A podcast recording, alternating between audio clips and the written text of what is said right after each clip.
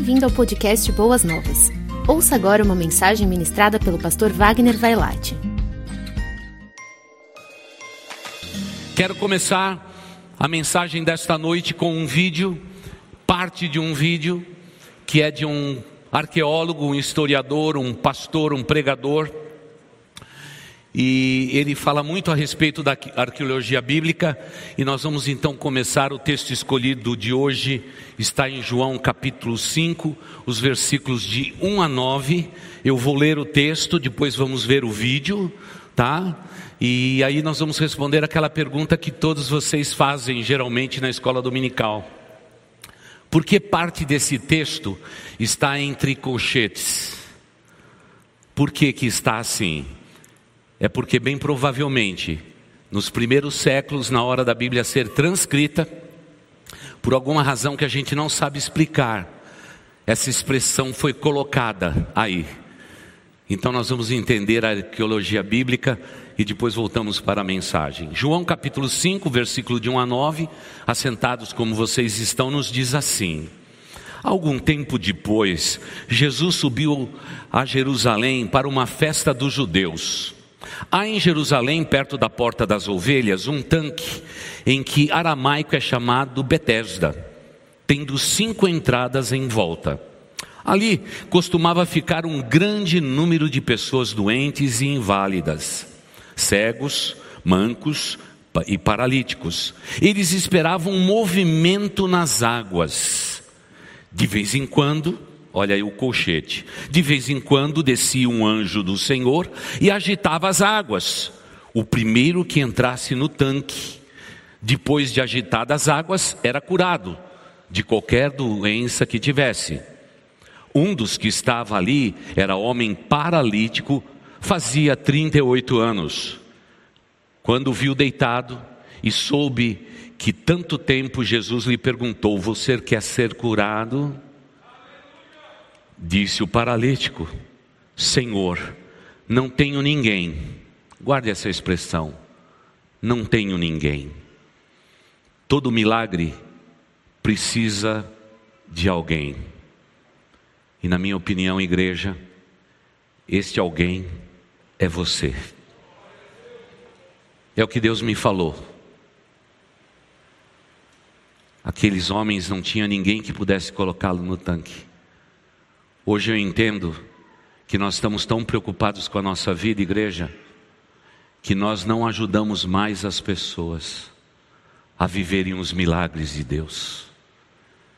Estamos tão focados na nossa vida, no nosso umbigo, na nossa mesquinhez, que não queremos ser alguém que seja agente do milagre na vida de outras pessoas. Disse o paralítico: Olha a solidão na voz dele. Senhor, não tenho ninguém que me ajude a entrar no tanque quando a água é agitada. Enquanto estou tentando entrar, outro chega antes de mim. Então Jesus lhe disse: Levanta-se, pegue a sua cama e ande. E eu pergunto, igreja: aquele homem andou ou não andou? Ele andou. Imediatamente o homem ficou curado, aleluia. Pegou a cama e começou a andar. E isto aconteceu num sábado. João termina dizendo a respeito do sábado, porque os irmãos bem sabem do que acontecia quando você fizesse qualquer coisa no sábado. Haveria sempre um religioso para te criticar e dizer que provavelmente aquela cura ela não foi divina, porque foi praticada num sábado onde os homens nada deveriam fazer mais do que andar 30 metros do seu leito. Vamos assistir o vídeo. O milagre do paralítico no tanque de Betesda é uma das passagens mais belas e conhecidas do Evangelho de João. Mas o que nós podemos aprender com o fato que está quase dois mil anos distante de nós? Seria ele histórico? Pode a arqueologia contribuir para o seu entendimento? O tanque de Betesda. Esse é o nosso assunto hoje, portanto não sai daí, porque o programa Evidências está só começando.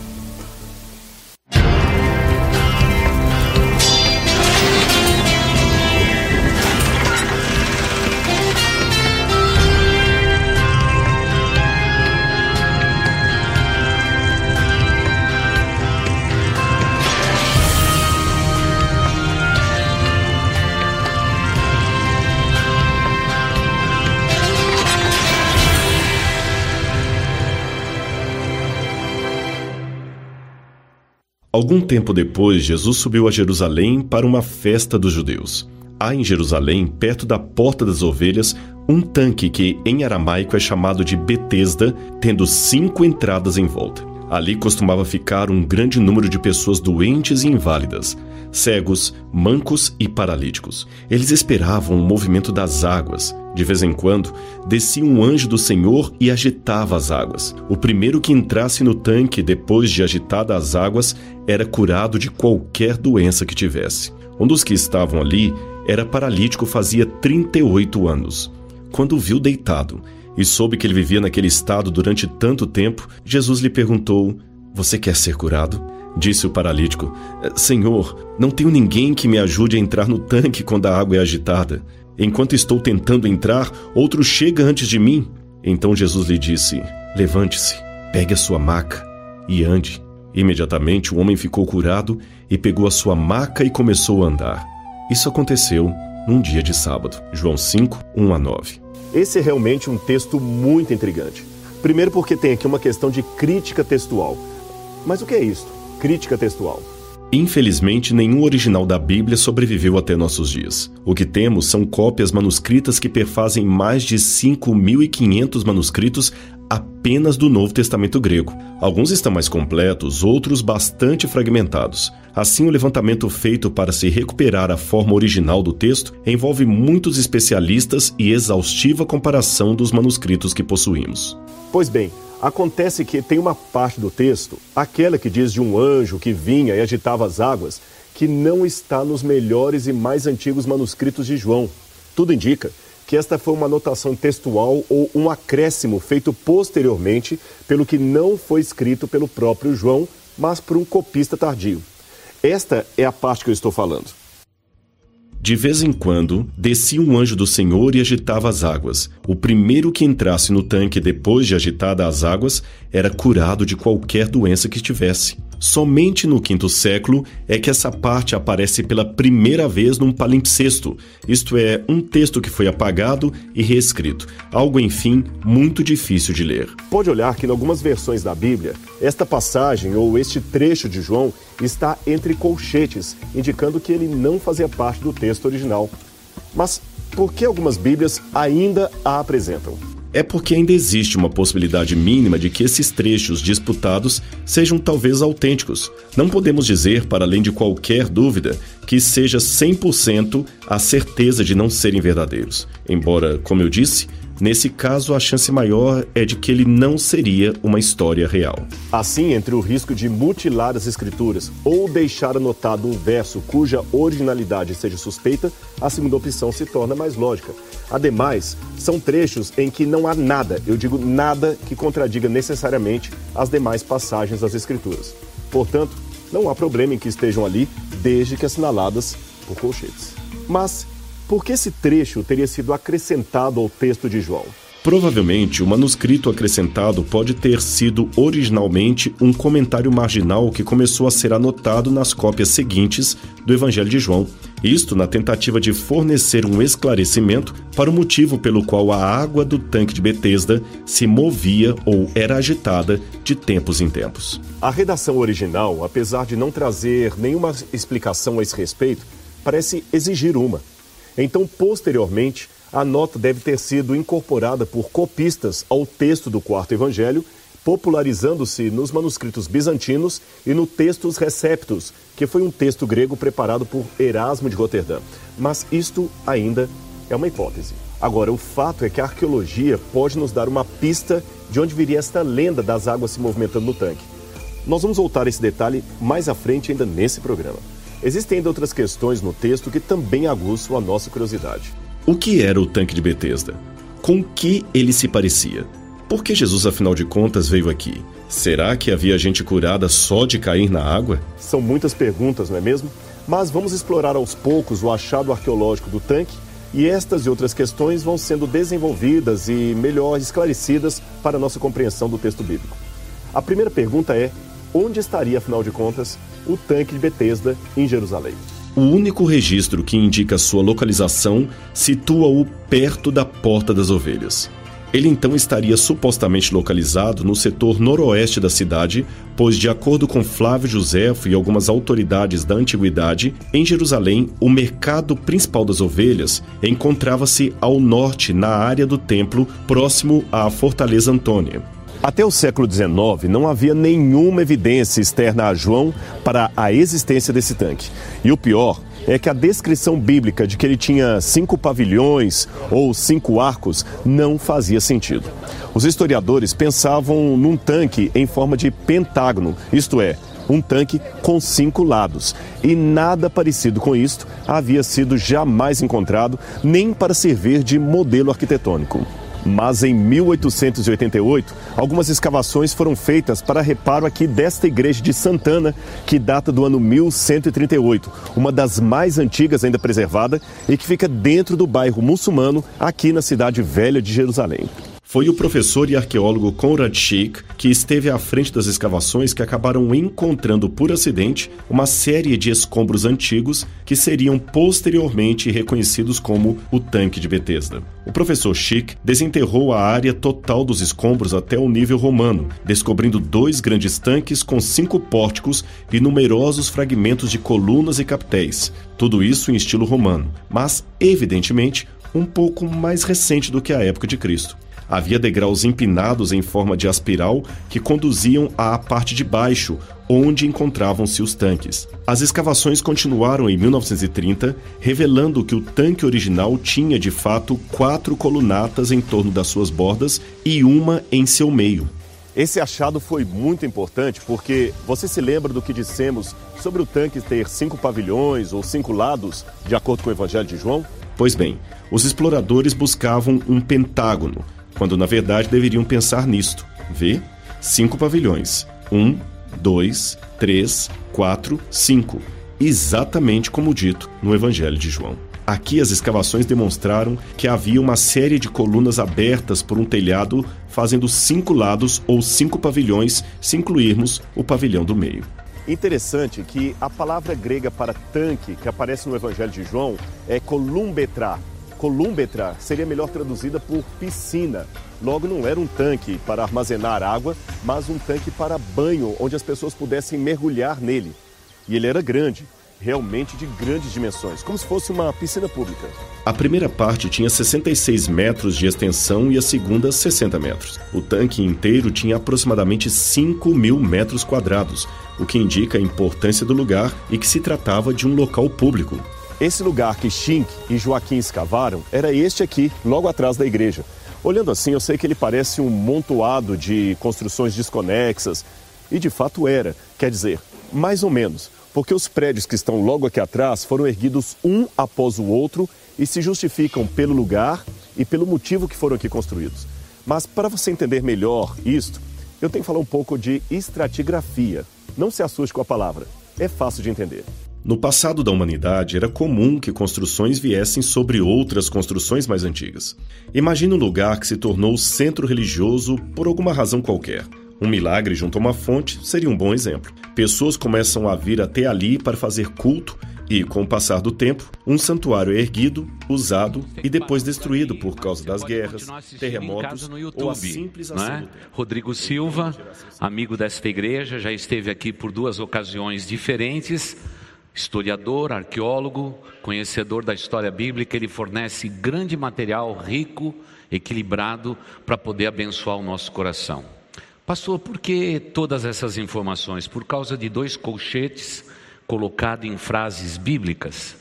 Não, irmãos, é, é para a gente entender qual foi o ensino de Cristo Jesus. A primeira coisa que você deve entender é que aquele lugar onde Jesus esteve era um lugar de prática de idolatria. Pode parecer estranho, em que judeus conservadores tomam conta de Jerusalém, mas no entanto há uma ala, há uma parte daquela, daquela área onde que na verdade práticas de idolatria eram praticadas naquele tempo. Talvez seja por isso que Jesus Cristo disse aos judeus religiosos: vocês muitas vezes estão tentando com um pequeno coador apanhar um mosquito mas, no entanto, vocês deixam passar camelos de possibilidades debaixo de vocês. Querida igreja, quando falamos de milagres, nós temos que entender que o agente do milagre é o próprio Deus. Me responda uma pergunta: todas as pessoas doentes do tempo de Jesus foram curadas? Porque algumas pessoas foram curadas. Aliás, João, esse mesmo João que escreve esse texto, ele diz que se nós pudéssemos transcrever os milagres de Cristo Jesus, todos os livros do mundo seriam insuficientes, porque Jesus fez muito mais milagres do que estão anotados aqui na Bíblia. O nosso Deus de milagre é um Deus desse modo.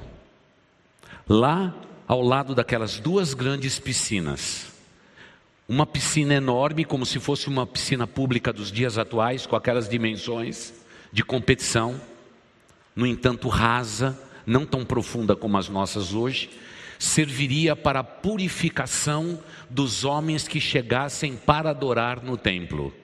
Por isso a proximidade daquelas piscinas com a porta das ovelhas, onde também em um tanque auxiliar da outra piscina, as ovelhinhas eram passadas em memorial de purificação para subir para o santuário para serem sacrificadas. Homens estavam de um lado, os animais de outro, e aparentemente entre esse ponto e o das ovelhas havia o tanque de Betesda. Ali havia uma tradição, entre aspas, quase uma crendice do povo, como hoje talvez você esteja aqui ou nos assistindo pela internet, você também tem muitas crendices. Você tem um Buda virado de costas para a porta de entrada da sua casa, uma espada de São Jorge, um pinguim em cima da geladeira, quem sabe um galinho português dentro do seu armário para que nunca falte comida. Quem sabe se o gato preto passou por você na feira de sexta-feira, você diz: Estou condenado. Nós temos muitas crendices. O povo também tinha suas crendices. Daí é que vem os cochetes para dizer que apesar da crendice, havia um naquela cidade que de fato podia curar, o seu nome Jesus Cristo. Agora o que mexe com o meu coração é que Jesus, tendo tanto por fazer na terra, tanto ensino para declarar, de repente Jesus tinha saído de uma festa em Caná da Galileia, e em menos de uma semana Jesus volta para outra festa, agora dos judeus. Jesus era festeiro, viu? Porque em seis dias, duas festas, ele tinha uma agenda bem comprometida. Talvez por isso você diga, eu também, pastor, nunca da minha vida fui tanto em festa de criança. Pois é, as festas sempre existiram para celebrar a vida. Mas agora Jesus Cristo não vai àquele lugar para celebrar a vida porque havia naquele lugar um homem que já estava morto há 38 anos. Quem sabe aqui nesse santuário ou nos assistindo pela internet existem pessoas que estejam agora mortas, porque estão morrendo lentamente na sua incredulidade. E nesta noite, Jesus Cristo quer te convidar para que você se lance nas águas de Betesda, porque o Senhor da vida está perto do tanque. E o fato de Jesus Cristo estar ali incomoda meu coração. Ele deixou todos os seus afazeres para dedicar a, atenção dele a um homem que há 38 anos vivia as suas profundas lutas e indagações. Querida igreja, é através desse texto que a gente também entende como é o nosso Deus.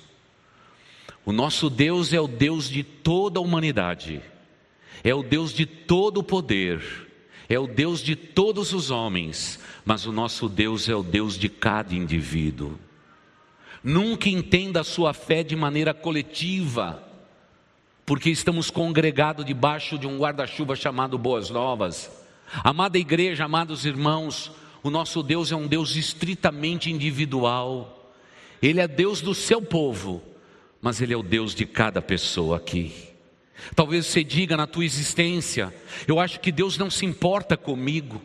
Nesse tempo de lutas, de pandemia, de tantas perdas, de tanta dor, de tanta morte, de tanta separação, onde está Deus? Deus está à sua procura. Deus está à procura de você. Porque Ele é o Deus de todos. Mas Ele pode ser chamado nesta noite por cada um de nós do meu Deus. E é isso, irmãos, que torna toda a nossa fé completamente diferente. Ele é o Deus de todos, mas Ele é o meu Deus, é o Deus da minha existência. E agora Jesus Cristo deixa tudo de lado e vai para um lugar místico, um lugar onde até idolatria era praticada. Eu fico imaginando, por que Deus faria isso? Um Deus santo, um Deus amoroso, um Deus puro, que decidiu habitar entre nós, porque Ele deixou a sua glória e estando nessa terra, Ele vai se envolver, vai debaixo de um teto, onde o misticismo é, é praticado. Ah, Senhor Deus, se o Senhor é um Deus assim, que deixa a sua glória, a sua santidade e vem para debaixo do meu teto, nas minhas incredulidades, tu és Deus verdadeiro. Se o Senhor deixa a tua glória, a tua santidade, e o Senhor ousa entrar debaixo do meu teto, tu és Deus de verdade, porque qualquer outro Deus falso jamais entraria no meu teto, jamais entraria na minha piscina, jamais nadaria nas minhas águas, mas só um Deus puro e verdadeiro, rompido em amor na sua entranha, é capaz de vir ao meu encontro para me abençoar. Esse é o Deus a qual servimos, igreja não é um Deus das conveniências da religião, Ele é um Deus que extrapola tudo para tocar na vida de um homem, de uma mulher que sofre há 38 anos. E temos que glorificar a igreja, esse Deus Todo-Poderoso. Louvado seja esse Deus, esse Deus maravilhoso, esse Deus que podemos chamar de nosso Deus. Eu fico imaginando se do lado de fora de Betesda estivessem os religiosos, fariseus, saduceus, príncipes da sinagoga, com o seu cocar talar, com as suas roupas talares, sempre com aquele olhar de policial. Sabe como é o olhar de policial, né? Olhar de policial está sempre assim, olhando de cima. Enxerga tudo. E agora Jesus Cristo está entrando num lugar duvidoso. Imediatamente os religiosos iam dizer: a reputação dele está comprometida.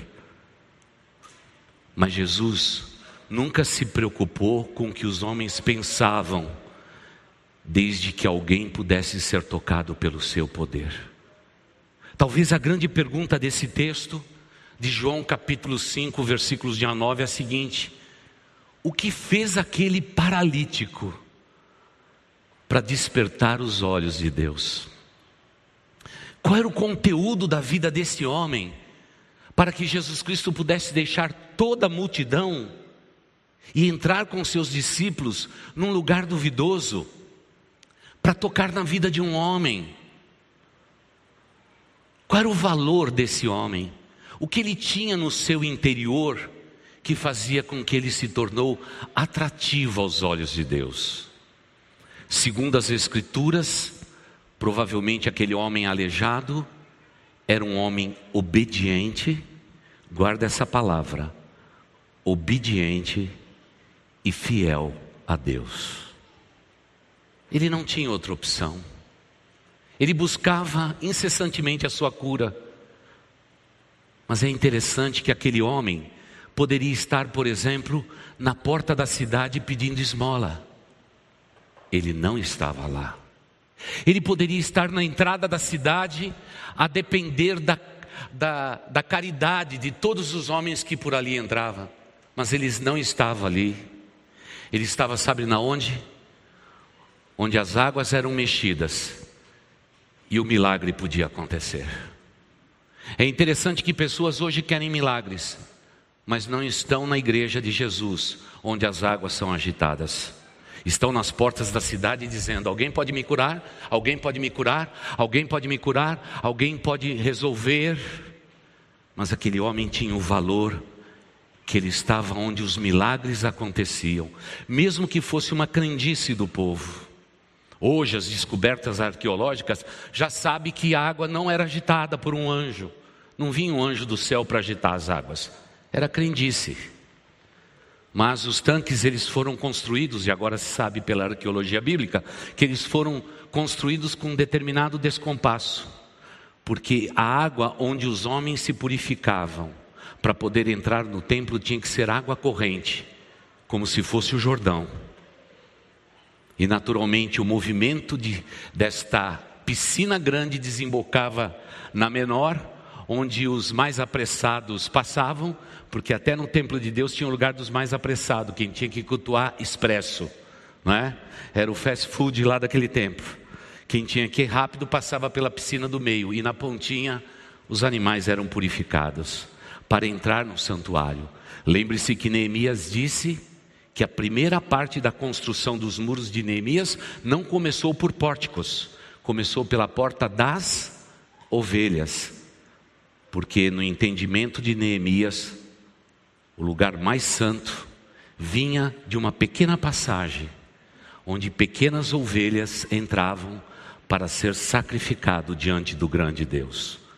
Neemias não começou a reconstrução por um tanque, ele começou pela porta das ovelhas. E aí então tem a dica das duas piscinas, que agora ficou muito fácil. Para você que já foi com a gente para Israel, não é? É emocionante estar no, no tanque de Betesda, naquele penúltimo dia, quando a gente fala a respeito dos caminhos de Jesus até o seu martírio, porque afinal a via dolorosa fica ali pertinho. Se você quiser ir com a gente, o ano que vem, outubro, tá? Nos feriados de outubro para Israel, vamos para Israel, tá bom? Mês que vem já temos tudo pronto para você embarcar na viagem da sua vida. Aproveite. O lugar é maravilhoso. Ver tudo isso de perto e a explicação, a gente só chora naquele lugar. A gente volta desidratado de Jerusalém. Por isso que a gente vive enchendo o tanque de Betesda. Não, essa parte eu estou brincando, irmãos. Mas, querida igreja, o valor daquele homem desperta o meu coração. Havia alguém em Jerusalém que se tornou interessante aos olhos do próprio Deus, porque era um homem obediente e fiel. Se você quer alcançar um milagre, não se esqueça destas duas palavras: obediência e fidelidade. Quando você olha para os heróis do Antigo Testamento, sabe que você mais encontra neles esses dois aspectos: obediência e fidelidade. Eu sei que o Brasil, neste final de semana, está se lembrando da novela Gênesis. Arqueologicamente, o autor do, do vídeo que nós assistimos, cooperou com a novela Gênesis, para que os fatos arqueológicos fossem resguardados em toda a caminhada da novela. Muitos de vocês choraram a ver um homem chamado Abraão levando o seu próprio filho amado, erguendo um altar para sacrificá-lo. Ele fez isso porque o grande valor de Abraão foi obedecer e ser fiel a Deus. E veja como Deus, na sua existência, que foi longa na face da terra, como que Abraão viu milagres de Deus. Uma das coisas mais lindas que eu vejo em Abraão, não sei o que você mais gosta. Para mim, não é a parte do sacrifício de Isaac, viu? Pode ter certeza. Aquela parte eu não resisto. Eu não resisto. Aquilo dói muito no meu coração. Principalmente quando o menino perguntou: Pai, está aqui o cutelo e o graveto, mas onde está o cordeiro para o sacrifício? Que momento, irmãos. Eu me coloco no lugar de pai. Mas para mim, irmãos, o, o grande fato da obediência e da fidelidade de Abraão é revelada quando ele, com 380 homens, venceu o maior exército da terra no vale de Setim. Como eles puderam fazer isto? Ali está o maior milagre. Aquele homem, antes de contemplar o milagre do nascimento do seu filho, sendo a sua esposa avançada em idade, ele pôde testemunhar que anjos de Deus lutaram com eles no vale de Setim. Mas o aleijado, o coxo do tanque de Betesda, ele talvez tivesse ouvido tantas histórias, mas ele não tinha força para se manter em pé sobre os seus próprios artelhos, porque ele era uma pessoa aleijada. Mas ele chamou a atenção de Deus. E veja o que Jesus Cristo faz. O dia que você estiver com a gente em Jerusalém, você vai entender. Esse poço fica na cidade velha, domínio dos muçulmanos, os descendentes de Ismael. O resto do território ali perto é território judeu, mas a cidade velha pertence aos muçulmanos, é território deles porque eles têm uma contagem métrica que diz onde os ossos ou os restos mortais de Ismael, que está naquele templo com aquela abóboda brilhante dourada, é? ali estão os restos mortais de Ismael. E os seus descendentes guardam aquele território a todo custo. Olha o que Jesus Cristo faz. Jesus Cristo, por uma razão que a gente não sabe explicar, ele vai no sentido norte, da cidade, eu sei que norte é para lá, irmão, mas estou indo só para ilustrar, tá? Né? Porque senão vocês vão dizer, o pastor não sabe nem os pontos cardeais. Jesus Cristo está indo norte, agora ele pega um eixo naquele sentido da, estrada, da, da cidade velha. Agora, o Cordeiro de Deus passa na porta das ovelhas, olha o símbolo, é o caminho que Jesus Cristo fez. Ele provavelmente fez o caminho comum daqueles dias. O Cordeiro de Deus passa pela porta das ovelhas, sai de novo, não é? No sentido oeste. Aí ele volta naquele caminho e agora então ele entra na terra que é território dos muçulmanos. Naquele tempo não havia essa conotação. Todos eram descendentes de Abraão judeus ou ismaelitas. Eles eram descendentes. E agora Jesus Cristo anda no território da purificação. Jesus Cristo não foi se purificar. Jesus foi ao encontro do aleijado de 38 anos. E quando ele chega naquele lugar, que era um lugar tido como de idolatria, um lugar medicinal, não é? Poderia até ter um aspecto de curandeirismo. Jesus entra debaixo desse teto e, segundo as Escrituras Sagradas, Jesus Cristo vai e fica ao lado desse homem. Meu irmão, minha irmã, essa é a pintura que nós temos que pintar na nossa mente. Jesus Cristo veio ao encontro da humanidade. A maioria dos deuses no mundo hoje é o homem tentando buscar a Deus. Em cada culto onde a idolatria é praticada no nosso país, é a tentativa do homem chegar a Deus. Em cada centro espírita, em cada centro de macumba, é a tentativa do homem buscar a Deus. Mas deixa eu te falar a respeito do nosso Deus. Nosso Deus não depende da nossa busca, ele vem ao nosso encontro. Ele vem ao nosso encontro. Esse é o nosso Deus. Por isso, o cristianismo é a única religião na face da terra onde que Deus vem em busca do homem. Não foi o homem que buscou a Deus. E agora está Jesus sentado ao lado do aleijado. E agora Jesus Cristo faz a pergunta: mais estranha que você possa dizer a um homem que por anos tem buscado a sua cura. Você quer ser curado? Você quer ser curado? E aí o homem disse: Bem que eu quero ser curado, Senhor, e por isso estou aqui neste poço. Senhor, diria ele, há uma tradição nesse lugar que diz que de vez em quando, não é todo dia, não é toda semana, não é todo mês, um anjo do céu vem aqui e com a sua mão ele mexe as águas. Ou quem sabe diria ele, com as suas asas ou com seus pés, mexe as águas. E quando as águas são mexidas de uma maneira que a gente não sabe explicar, quem pular nesta água é curado, e muitos foram curados. Mas Jesus Cristo teve a vontade, eu tenho certeza, de dizer a segunda vez, mas não falou.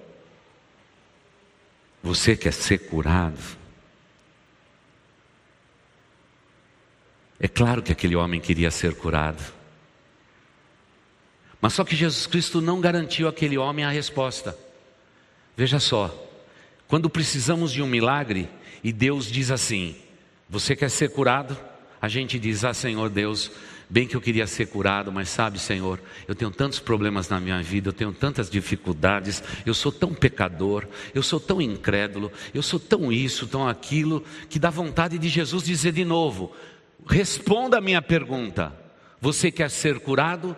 Porque, para mim, como disse a princípio, querida igreja, amada igreja, o maior problema dos milagres da nossa vida não está no Deus que pode operar o um milagre, mas está em nós mesmos, porque nós somos incrédulos a respeito do nosso Deus. Esse mundo nos mantém incrédulos, porque os milagres existem e é eles são territórios divinos. Basta que creiamos, os milagres acontecem. E agora o homem diz: essa é a minha circunstância. E eu coloquei esse vídeo porque eu nunca me esqueci da expressão. Jesus Cristo não espera a resposta, e tanto nesse filme, quanto no filme Jesus, que é mais conhecido nosso, Jesus estende a mão para ele. E eu tenho certeza que nesta noite, Jesus precisa estender a mão para muitos de vocês. Porque você está vivendo circunstância na sua vida que você diz, pastor, ninguém pode tocar no coração daquele homem, daquela mulher. E Jesus te diz nesta noite: pare de falar, coloque a tua mão na minha mão, coloque a tua mão na mão de Deus, e o restante vai ser feito. Eu creio absolutamente nisso, irmãos. Eu creio nisto. Porque o maior problema para o milagre acontecer somos nós. É o nosso coração incrédulo, enquanto Deus pede obediência e fidelidade. Esses são os remos do milagre. Eu preciso escrever nos remos da minha vida. Nenhuma das pás, obediência. No outro, fidelidade. Porque quando existe esses dois princípios, o milagre acontece. Nós, em nossa família, fomos surpreendidos estes dias. Fui fazer um casamento em Dayatuba e tive o privilégio de ir na casa do meu cunhado Jacob e da minha cunhada Marta. Que privilégio, nunca tinha estado lá. Aproveitei o casamento para poder ir até lá. Né? E e quando chegamos lá, o meu cunhado já está doente, adoentado, com uma gripe muito forte. Já tinha tomado a primeira dose e estava adoentado. Aproveitamos para tomar o café e orar. Agradecer também a Deus, não é? Porque toda vez que você for para lá, você precisa passar em Dayatuba na casa da irmã Gênia, onde tem um café gostoso, uma sobremesa maravilhosa, ainda você pode colher abacates, jaca, mexerica, que lugar que é aquele. Fizemos o casamento, voltamos a São Paulo. De repente, Jacó, mesmo com a primeira dose, acometido do Covid. Já foi para o hospital, trazido às pressas de Indaiatuba para o Emílio Ribas, e aí começa uma luta na nossa família. Você não vai encontrar no WhatsApp da nossa família nenhuma palavra que não seja essa. Jacob, fique tranquilo, Deus vai te curar. O que os médicos não puderem fazer, graças a Deus pela vida de cada um deles, de todas as pessoas que estão cuidando de você, o nosso Deus está trabalhando no turno da noite, Jacob. E fomos lutando com Jacob. Jacob ficou ruim, mas muito ruim mesmo. Ficamos preocupados. Às vezes Jacó escrevia e parecia que ele já estava se despedindo da gente, querendo ir embora. Num, num dia de manhã, eu me ajoelhei na minha cama e clamei: Senhor Jesus, traga o Jacó de volta. O Jacó é teu, mas o Jacó é nosso também. Daqui a pouco é a Marta, doente, internada às pressas. Que momento difícil. Lucas na Inglaterra, família sofrendo, mas olha, eu posso revisar. Eu nunca vi nesta família uma palavra de incredulidade. A palavra era sempre a mesma. O povo de Deus está orando por você e o milagre vai acontecer. Sabe o que Deus fez na vida dos dois? Eu acredito que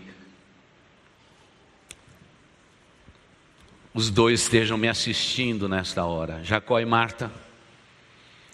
Os milagres são verdadeiros, porque o pessimismo do diagnóstico era de morte, mas Jacó e Marta, nós servimos o Deus de milagres, o Deus da vida, e glória a Deus por isso, glória a Deus por isso, louvado seja o nome do Senhor nosso Deus. Por isso, voltemos ao homem. O que ele podia oferecer a Deus? Nada. O que eu e você podemos oferecer a Deus para nos garantir um milagre? Nada. Milagre é território divino, não é humano. É o sobrenatural tocando o natural, é o sobrenatural tocando o humano. Esse é o território. Quem é que pode negociar alguma coisa nessa esfera? Ninguém. Mas aquele homem se tornou interessante aos olhos de Jesus Cristo e Jesus operou o milagre.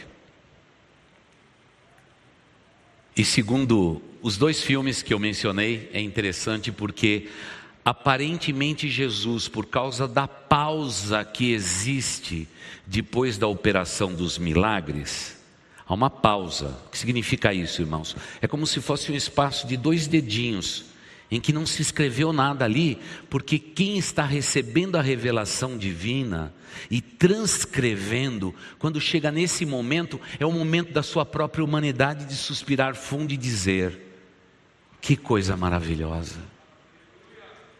Que coisa maravilhosa! Sempre nos selás nos espaços de pare e pense da Bíblia, eu digo sempre a mesma coisa. Algo sobrenatural aconteceu aqui nesse lugar. Porque até o escriba parou e suspirou fundo, e quem sabe disse no seu coração: só o Senhor é Deus.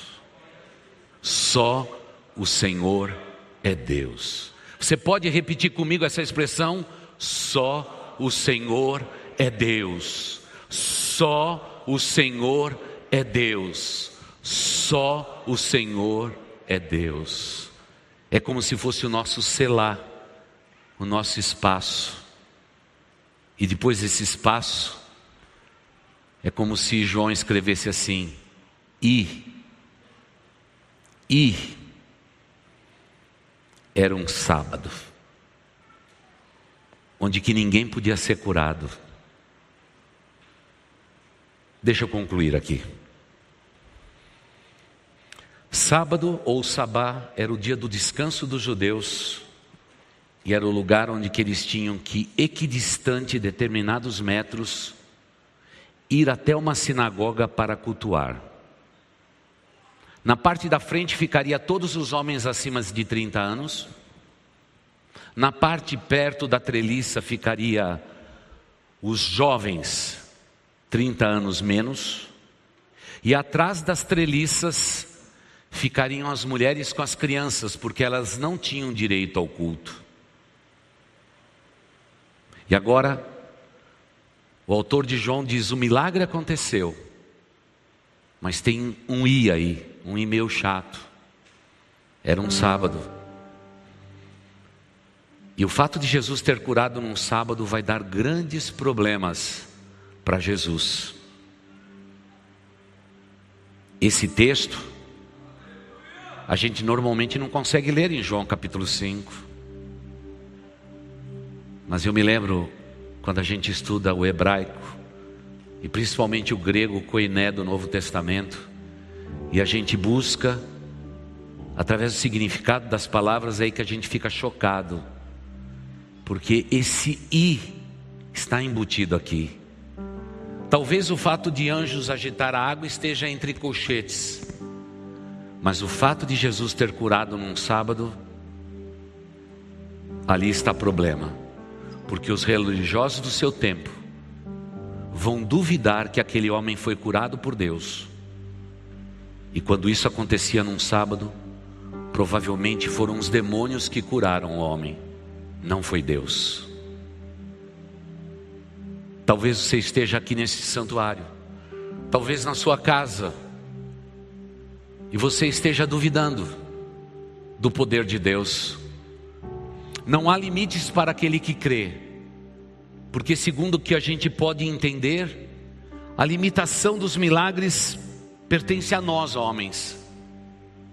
E até quando Jesus pergunta do óbvio, o homem não tinha o que dizer, porque a explicação dele era rasa demais.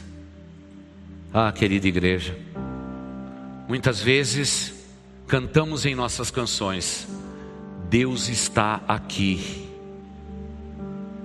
mas não cremos que Ele possa nos curar hoje.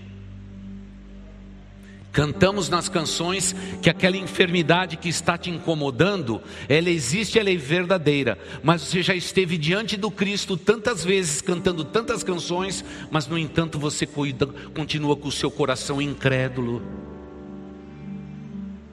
O problema não está no nosso Deus, Ele é um Deus de milagres. O problema está em nós, o nosso pecado a nossa pequenez diante desse Deus, a falta de comunhão com a história bíblica, com o texto bíblico.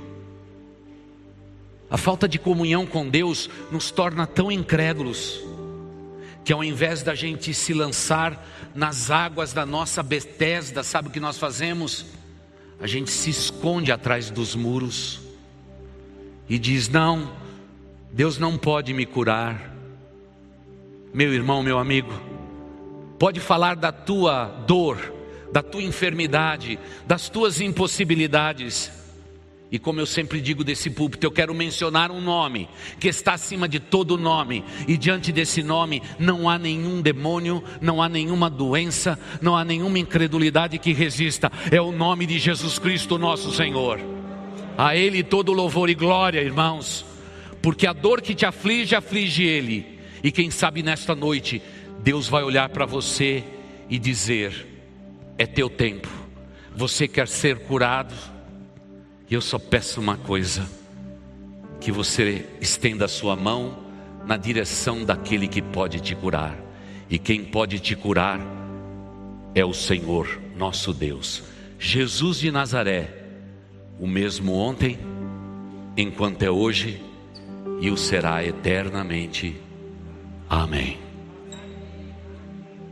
Por isso, eu queria fazer um convite antes desta canção final.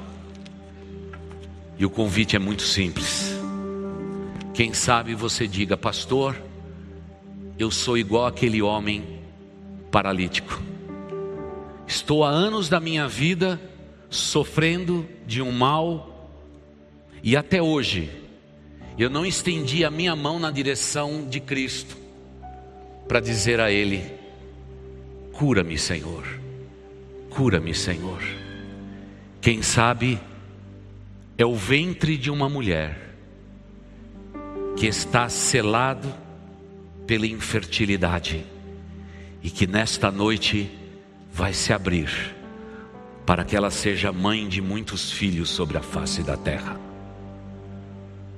Talvez seja uma doença teimosa que resista na tua vida. E olha que você já fez todos os tratamentos necessários, mas ela continua ali. Jesus estende a sua mão na tua direção e te pergunta nesta noite, no meio desta pandemia toda: você quer ser curado? Para você que nos assiste pela internet, você quer ser curado? Põe a tua mão na mão do teu Senhor, aquele que é o Deus de milagres. É o convite que eu quero te fazer nesse instante. E se você quer orar e estender a sua mão, deixa eu te permitir que você fique em pé nesse santuário. Aí na sua casa, se levante para Deus, retire toda a incredulidade do teu coração e da tua vida, porque o nosso Deus é um Deus de milagres. E eu vou clamar a Deus agora e pedir para que Ele passeie no nosso meio entre na tua casa e nos mergulhe pela fé no tanque de Betesda. Porque a água ali não é agitada por anjos, mas o Senhor da vida está na escada e ele estende a tua mão na tua direção e te diz que o impossível é território dele. O nosso Deus é especialista em milagres. Oremos a Deus. Amado Pai, querido Senhor, em nome do teu filho Jesus Cristo, eu clamo ao Senhor, eu intercedo pela vida dos meus irmãos e das minhas irmãs. Ó Deus Altíssimo, esse é um tempo tão difícil da história da humanidade. E como o Senhor tem curado tantos nesse tempo, eu te peço pelo nome de Jesus Cristo Senhor Jesus, perdoe a nossa incredulidade, perdoe a nossa humanidade, perdoe a nossa racionalidade. Senhor Jesus, estenda a tua mão na nossa direção, porque nesta noite nós queremos estender a nossa mão na tua direção, queremos ser tocados pelo teu poder Queremos continuar crendo como criamos no início, que tu és um Deus de milagres e um Deus de poder. Pai de amor, eu te peço que aos pés de Cristo Jesus, o Senhor pise toda incredulidade do teu povo, quebre todas as amarras de incredulidade, de humanidade, de racionalismo, Pai, é tempo de espiritualidade na tua casa, é tempo de buscar aquilo que é sobrenatural. Pai de amor, eu te peço, estenda a tua mão, porque as nossas mãos começam a se estender na tua direção. Eu te peço, ó Deus, em nome de Jesus, o teu filho, cure os doentes, restitua a saúde a todos que precisam, abra o ventre da mulher estéril. Pai de amor, opera milagres para que haja testemunho na tua igreja que só o Senhor, só o Senhor, só o Senhor é Deus.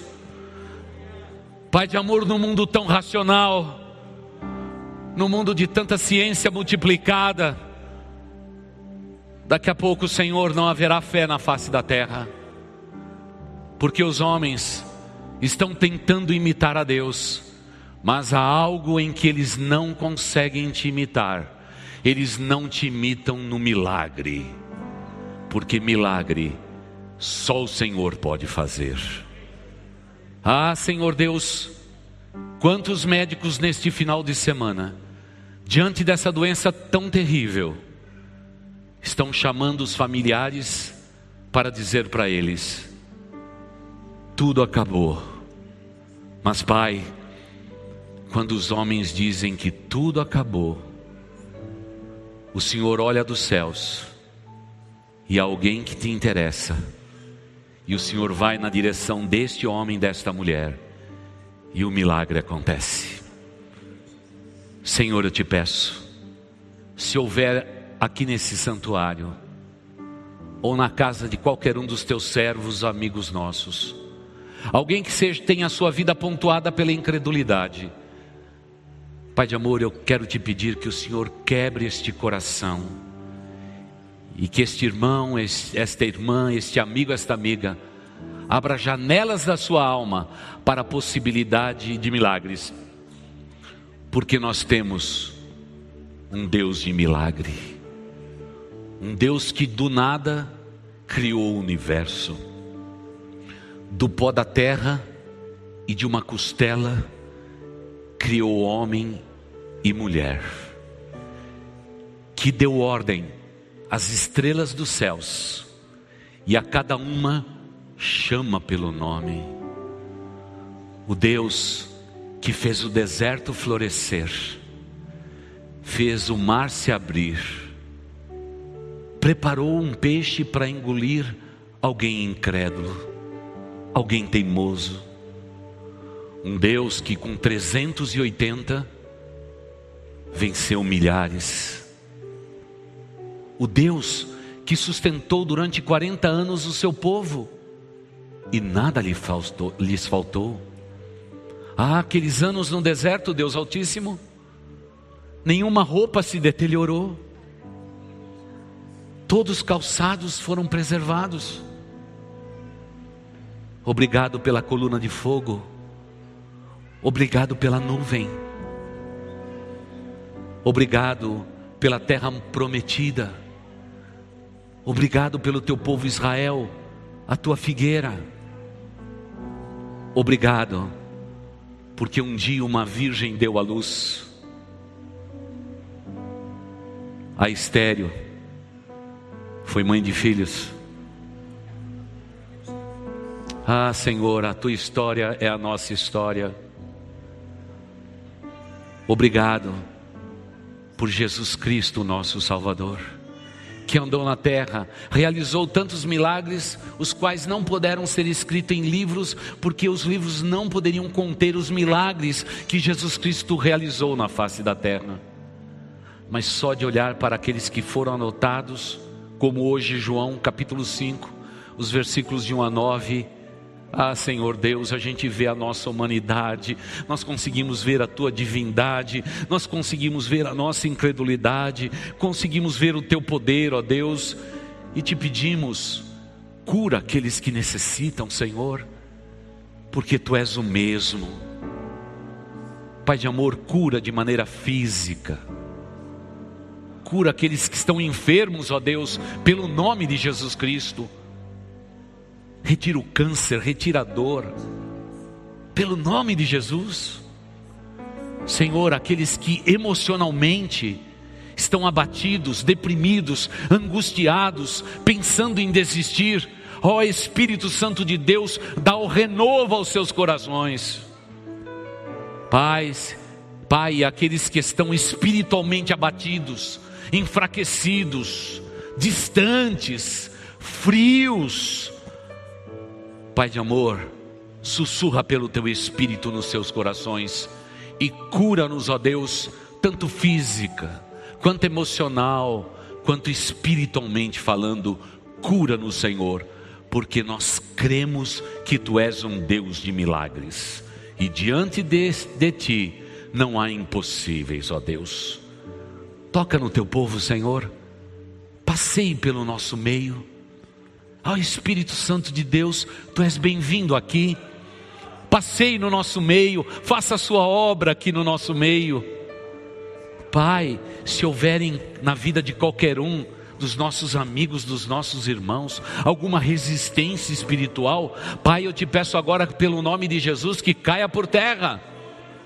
Se alguém aqui está dominado pelo mal, oprimido pelo diabo, ó Deus Altíssimo, eu te peço em nome de Jesus, pelo seu sangue precioso, Pai de amor, derruba muralhas, derruba o inferno, manifesta o teu poder e abençoa-nos neste lugar, porque este lugar é teu. Este povo pertence ao Senhor, esta igreja é tua desde a sua fundação, e nós estamos diante de ti e queremos te pedir, estenda a tua mão na nossa direção, porque, Pai, pela fé, nós estamos estendendo a nossa mão na direção de Jesus. Cura-nos, Senhor. Cura-nos, Senhor. É o que nós te pedimos e oramos em nome de Jesus Cristo, dizendo amém e amém.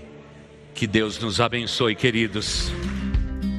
Você ouviu o podcast Boas Novas? Não se esqueça de seguir nosso canal para ouvir mais mensagens que edificarão a sua vida.